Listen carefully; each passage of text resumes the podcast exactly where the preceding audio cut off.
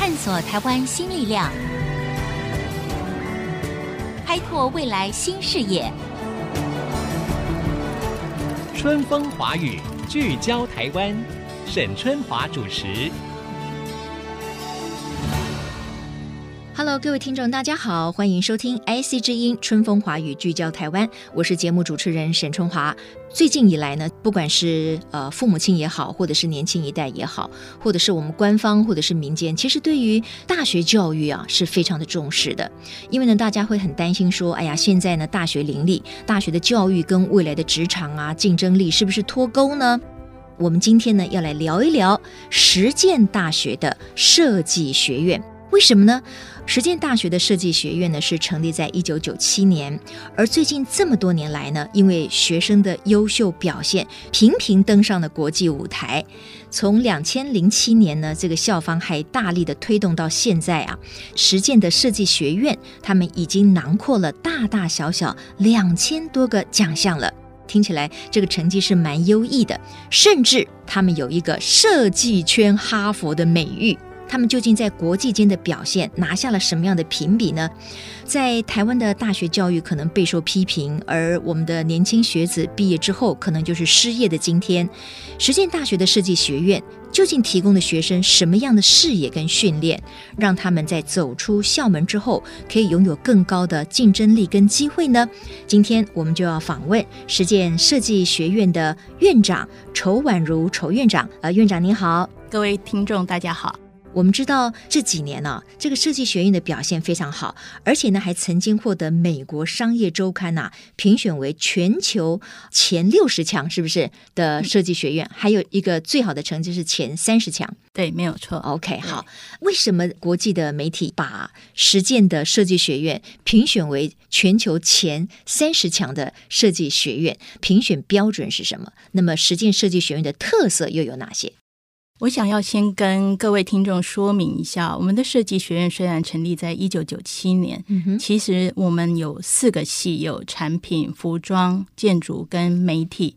那这些系早就存在了，嗯、我们的服装设计已经五十几年了。嗯哼，那为什么媒体会给我们这样的关注哦？这个是因为我们在国际上一直有频繁的露出。国际合作或国际的活动，商业周刊他们当时要做这样子的评选的时候，他们透过国际上的意见领袖的一些访谈，还有可能是要求了我们提供了一些我们已经现有表现。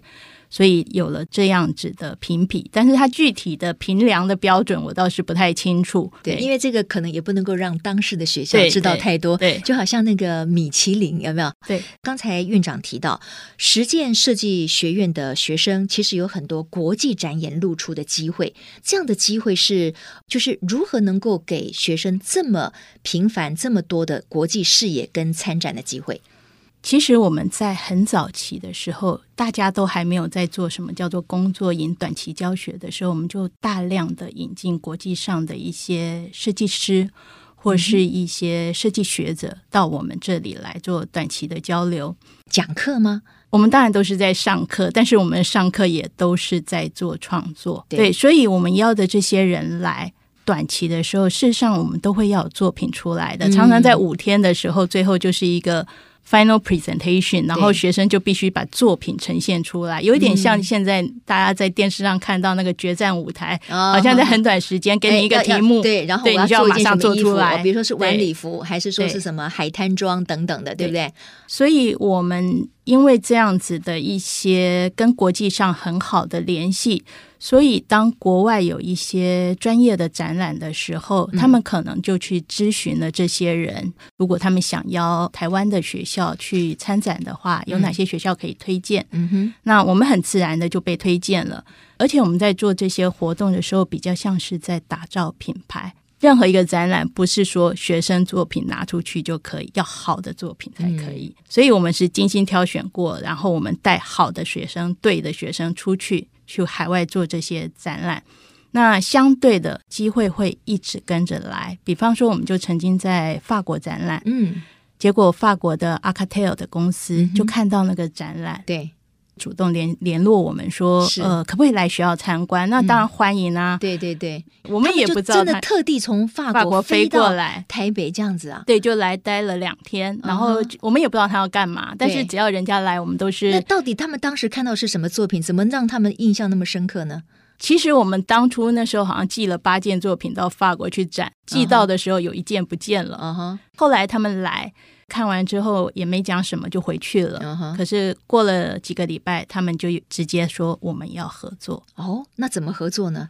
当时就要求我们帮他做呃手机的设计，因为那是在两千年左右，事实上手机还不普及。对，然后要做未来手机的设计，通讯的设计，到底要我们去帮他想象未来通讯是怎么一回事，所以我们就提供了很多的概念。然后他本来全球邀了几个学校去做，最后只有十件有作品出来。哇哦！所以他最后就把我们的作品拿到德国去做展览。嗯哼。那法国的电视台也去采访了，然后后来又把这些作品拿到法国去展览。对，这些东西都会变成是一个有具体的。作品给人家看的时候，人家会相信。哎，我听起来都很兴奋啊！就是说，我们自己国家的设计学院，这也是学生跟老师共同合作嘛。对。然后呢，甚至得到了国际间的青睐。对那当时那个设计，你说手机的设计指的到底是什么？当时的手机还很阳春嘛，都是普通的对话而已嘛。Uh huh、那我们那时候学生就已经有提出来说，要以音乐为主啊，就是这个手机可以成为一个很好听音乐的一个来源，是不是？所以包括说要以。手机做一个钱包，嗯，可是这个在当时可能都是一个不可实行的想象。手机做一个钱包的意思，但是现在事实上都啊，你说它可以当做一个支付系统，对不对？啊哈，所以那时候提供了很多不同的概念性的想法，哦、对这个公司来工业设计里面的一部分。对，也因为这样的合作案。结果，因为在德国西比秀展览的时候，我们的外贸协会看到了。呃，这反过头来，我们的国家也发现了你们。我们外贸协会看到了，说那一定很开心啊，这个很露脸啊。你们怎么去展？没有告诉我们。哦，原来是没有告诉他们。我们只是个教育单位，我们 然后也不是我们去展，是法国阿卡德尔公司去展的嘛。他说：“哎，那你们为什么帮国外的电信公司做设计？为什么没有帮国内的做？”哦。就促成了后来。呃，那时候还不是 BenQ，那时候还是 Acer Peripheral，啊哈，他们就找了我们做，就后来你们就跟国内的厂商一起再来做合作，对不对？然后隔了一年，他们就又把这些东西拿到德国去展览了，啊哈，对，OK，好，所以呢，我们从这个呃院长这样子的说明呢，其实我们可以给所有的大学或者是设计学院一个很大的启示，就是学校一定要帮助学生走出去，对，因为我们台湾不管是一个科技岛也好，那这几年我们在讲文创，但是我们不能够关。起门来自己自我感觉良好嘛，嗯、所以我们是需要打开市场，我们把台湾的特色、台湾年轻人的这种创造力带到国际间去。那刚才我们谈到，那可能是跟工业设计比较有关。那其实我们刚才提到了实践的前身是实践专科学校嘛，实践家政，哎，对家政。嗯、所以呢，事实上您说的服装这个可是存在很久了。对，对那在服装方面，我知道也有非常具体的成就，比如说这个服装设计学系有一个品牌 Praxis，它事实上就是跟。已经在纽约的一个呃，你们的校友，他也是纽约的一个服装设计师贾文兰合作，就创立了这么一个 Praxis 的品牌。这个品牌到现在是三年。Praxis 本来是我们实践设计学报的名称，然后我们让服装先去登记成为品牌。嗯哼，因为在我们的四个领域里面，服装是。相对比较容易落实的一个领域是，那品牌到现在三年，事实上还是一个小 baby 了。Uh huh, 因为今天是广播节目，uh huh. 所以我当然没有穿他们的服装来。Uh huh. 我这两年只要是重大场合，我都是穿他们的服装。哦，真的呀？那那这个 Praxis 它主要的设计，它的一个特色是什么呢？因为他们的目标一开始是朝向北美市场。一开始是对准北美市场哦，因为你们跟校友那个纽约服装设计师贾文兰合作的关系，对，对不对？嗯、而且就像我刚刚提到的，我们是在操作一个品牌的时候，我们一开始定位就是国际，嗯，所以宁可先站上国际舞台，对，再回来。嗯嗯嗯，这个是一个操作上面的方法，没有错。就像现在有很多的学校也一样，他鼓励学生把作品放到国际上去竞赛。你得到了国际大奖以后，你回过头来，国内比较容易去发现你的存在，或者是给你更多的资源。对，对应该是说，他就比较容易得到认可。是是，对，所以这个品牌在操作上面，当然它相当辛苦，因为。呃，我们要在原来既定的课程里面再增加品牌相关的知识，嗯哼，所以包括行销、包括管理、包括制造、包括材料，其实非常的多。嗯、对，这个都不是太容易的事，因为我们也课程，我们并不能说三天一大改，五天一大改。嗯嗯嗯，所以我们有时候是在既定的课程里面要加入这些内容，然后让学生能够早一点去接触到真实的现场。嗯哼。这样子的做法，其实 Praxis 的运作，它最大的目的并不是在盈利。嗯，我们当然希望盈利。但是我们最大的目的其实是要透过这样子的操作，去让学生有实物的经验。OK，我觉得有实物的经验，在这个时代来讲，真的是对学生来说太重要了哈。嗯。所以广告回来之后呢，我们就要跟大家继续来谈一谈，目前实践设计学院现在成立的这么一个服装品牌，对于设计学院来说，未来的愿景是什么？广告回来之后，继续春风华语聚焦台湾。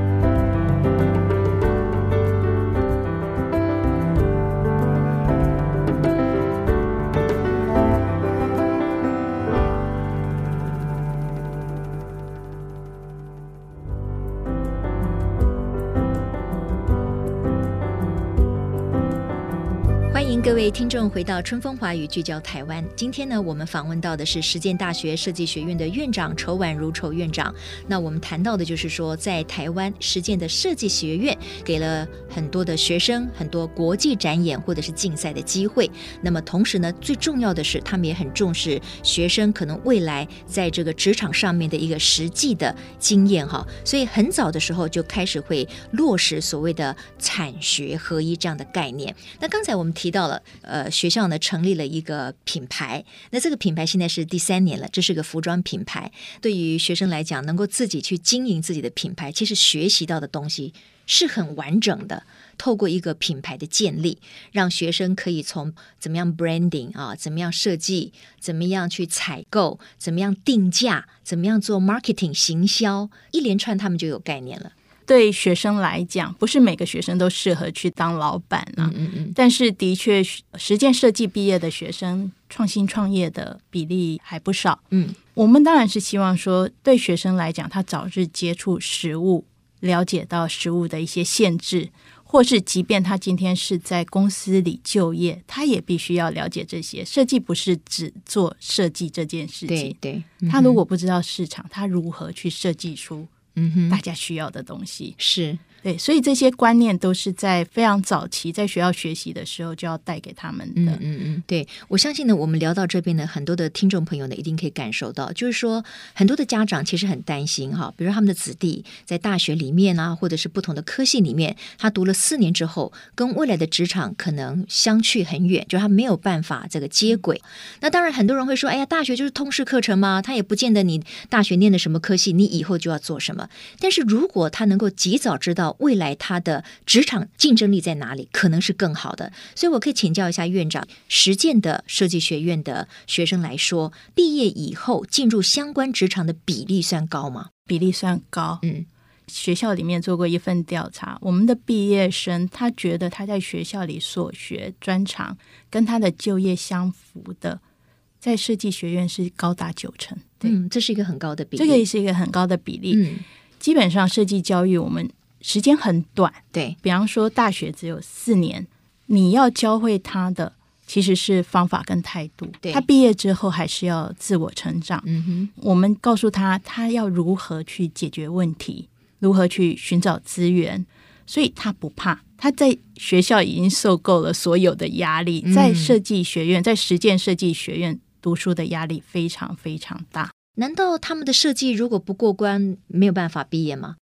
对他，真的啊、他作品如果不够 qualify，、嗯、他是没有办法拿到这张毕业证书的。那就是老师在要求他再重新做嘛？对，他可能就要延毕了。他可能要延毕，当然没有完成的也是有。因为我也听到呃，有些学生说啊，你进入这个实践的设计学院呢，是很糙的，要做很多东西嘛，然后你又要老师要认可嘛，那你这中间可能又有 team 的合作的部分，你又要设计要有创意的部分在里面，所以是非常不容易的。可是呢，宁可在大学四年的时候培养出学生有这样的耐压力。他们的创意，这个职场的环境是什么？这样子，我想对他们才是有帮助的。我觉得下面有一个讯息，也可以提供给听众朋友做一个参考，就是呢，在二零一五年的时候，哈，好像是《远见天下》杂志呢有调查一个企业最爱的设计院校 Top Ten，第一名就是实践大学呀，就是实践大学的设计学院，对不对？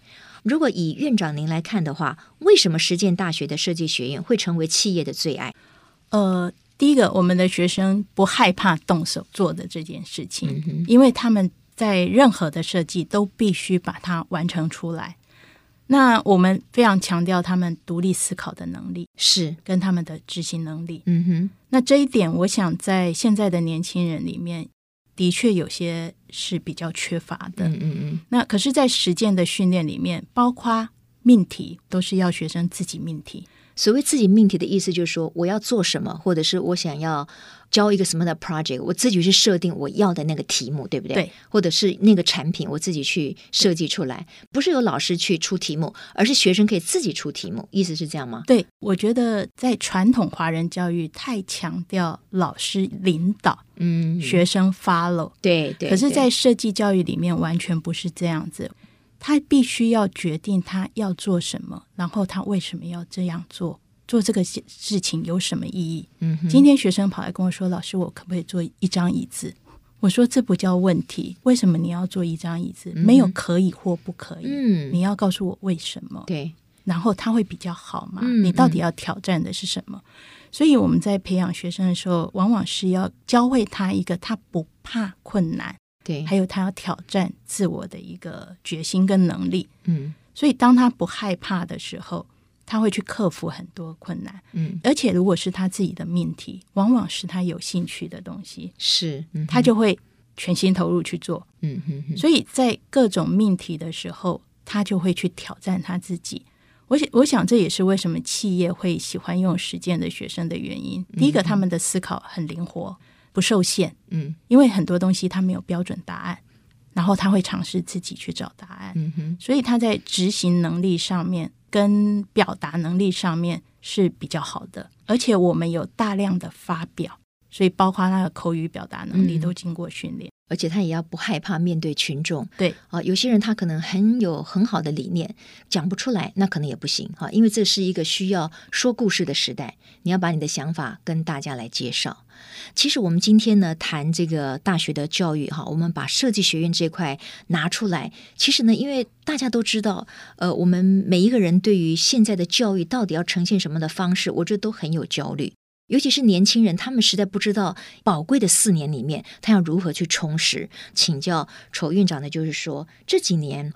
包括我们政府也好，包括有很多国家也好，都在讲在教育里面学生的创意很重要。嗯、我们也常常去强调所谓文创这一块，就是过去你可能呃没有发生过的，哎，你现在你可以去把它透过你的创意把它表现出来。嗯、所以呢，我也在想说，哎，听了这一集以后，会不会有很多的家长或者很多年轻人认为说，哎呀，那我应该去读设计，我应该去搞我的创意，我也很有创意啊。但是创意这条路也是很艰难的。你觉得想要读设计、想要从事文创的这些学生哈，他自己要有些什么样的准备跟条件呢？哇，这个是蛮大的问题。这样讲好了，早期我们在收学生的时候，嗯、当时设计还没有这么流行的时候，常常小朋友来考的时候，我们说，你为什么要念设计？对，因为我的英文不太好啊，因为我数学，数学不太好。国文也不太好，所以我来念设计。